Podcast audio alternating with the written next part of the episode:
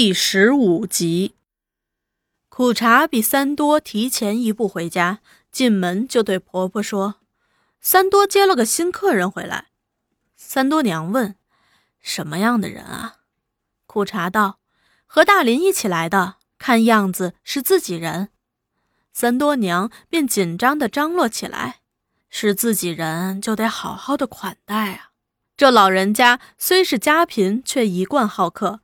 他常常对苦茶说：“三多交的朋友就是咱们家的朋友，他交的兄弟就是咱们家的兄弟，不能叫他在人家面前失体面。”又说：“穷山村好吃好喝的没有，人情千万不能少。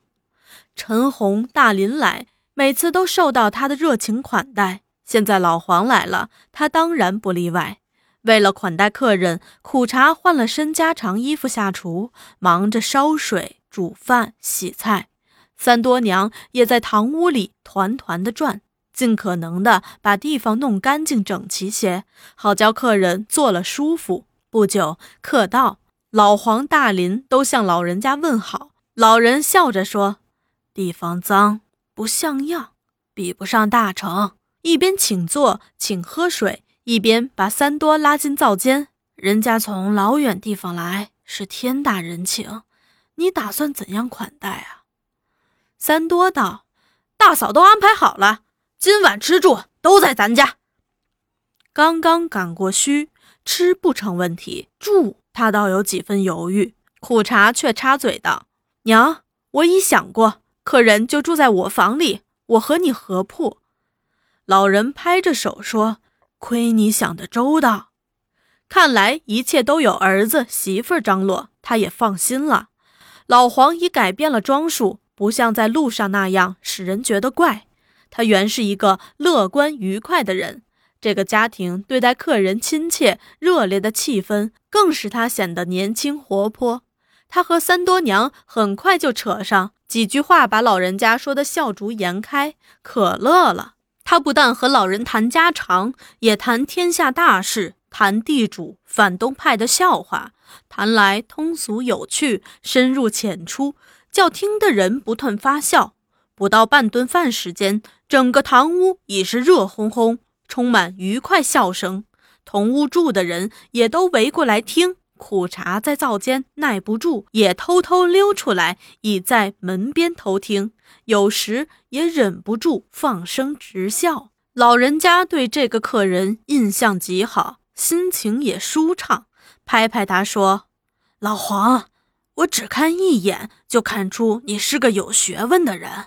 从前老陈来也是这样，有学问的人都会说笑话。咱家三多是个乡下人。”没见过世面，大事不懂，小事也不懂，你得好好教导他呀。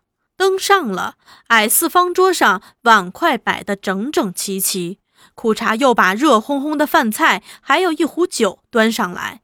三多娘起身要走，老黄一把扯住，一定要留他喝两杯。他说：“你们男人家有大事商量，我和苦茶一起去吃。”他走进灶间后，就问苦茶：“房间收拾好了吗？”苦茶道：“我就去。”三多替大家斟酒，杨难得这样高兴，我们也难得这样高兴。来，我敬老黄同志一杯。老黄酒量好，一饮而尽。大林却说：“还是老规矩，你们喝酒，我吃菜。”几杯酒下肚，话匣子打开，这次谈的却不是笑话。而是有关当前革命斗争的重大问题。老黄说，在市委时就听到有关青霞山的传闻，这次一见，果是名不虚传。山高林密，正是进行革命斗争的大好去处啊。大林却说，我们这儿天天见面，日日见面，都看不出他有这样好处。老黄同志一来就连声叫绝，我们的水平真是太低了。老黄却不以为然地说：“这话不对，我不能怪你们。过去党委对次州工作方针不明确，到底是以城市工作为主，还是农村包围城市，有各种不同的看法，长期来动摇不定。现在是比较明确了，要用毛泽东同志的路线来对付猖狂的敌人，不然我们的损失还要来。大林点点头称是，也很有感慨。这些日来，我们的损失可真不少啊。三多是没有多少理论的。但他很有实干精神。他说：“我一直对着山沟沟的工作不安心，现在看来还是大有作为啊。”老黄道：“自然有作为。”三多又道：“比起小许同志来，我总是觉得惭愧。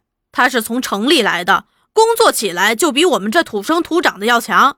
他在这儿住了这几年，都快成下下牧人了。”大林问。听说你娘想替他找个媳妇儿，三多道：“哎，这可不是，对象都选定了。”说着，大家都笑。三多娘从灶间出来问：“你们笑我什么呀？”大林连忙让座，说：“伯母，我们在说小许的婚事。”三多娘也很兴奋，她说：“我对小许说过呀，他从小没爹没娘，落户到咱乡。”拜了我做干娘，我不替你主持主持大事，不等于白拜了。说真的，那杏花姑娘百里挑一，人真不马虎，对人温和，女工好，思想进步。只是他看了三多一眼，叹口气，就不再说下去了。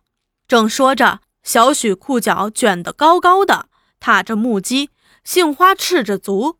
甩着一条又粗又黑的辫子从侧门过来，一到灶间口，杏花就被苦茶拉住：“别进去，他们正说你呢。”杏花大吃一惊：“说我什么呀？”苦茶对堂屋努努嘴：“你听听。”只听得堂屋里老黄在说：“男大当婚，女大当嫁，不说伯母操心。”我们做同志的，哪个不希望他们也能有情人终成眷属啊？又听得三多娘在说：“三多、小许，你们都来听听这位老黄同志的话呀。”杏花嘟着嘴说：“愁死了，专谈人家的闲话。”苦茶却问：“你们谈妥没有？”杏花道：“小许说过，三多哥和苦茶姐的事儿没有个着落，什么也不能谈。”苦茶笑着说：“也真是，又拉上我，心里却兀自感动。”饭后，三多带着老黄、大林、小许去看过三福，三福也正要过来看老黄，大家就在他家座谈。三福家只有父母、寡子、妹妹和他五人，父母均年在五十以上，都是淳朴农民。寡子本嫁在邻村。夫死，受不了翁姑的虐待，三年前搬来和他们住在一起。三福二十七八年纪了，还是个光棍儿。他父母指望把他幼妹银花嫁出去，换个新媳妇进门，却又找不到合适的婆家。银花这小姑娘却又有自己的打算。他们在三福家坐了一会儿，又到村上的一些地方走动走动。这村建在半山上。形状像只大草鞋，正面在五里路外有上下墓，村头通白龙须，村尾叫榕树角，背靠大山，在高低不平的山坡地上聚居着五千多人，一姓许。多年来，由于打强弱防，在对面上下墓的几条通道上都筑有堡垒，这些堡垒平时成了年轻人集会和寄宿的地方，人们称为俱乐部。三多和三福一直就住在俱乐部里，只有吃饭和干活才在家。当他们一行人走进俱乐部时，里面正闹哄哄的。欢迎收听由乐一有声为您带来的红色经典《风雨同江》。如果您喜欢收听，可以订阅本专辑和关注乐一。希望在以后的日子里，乐一陪伴您走过更多休闲时光。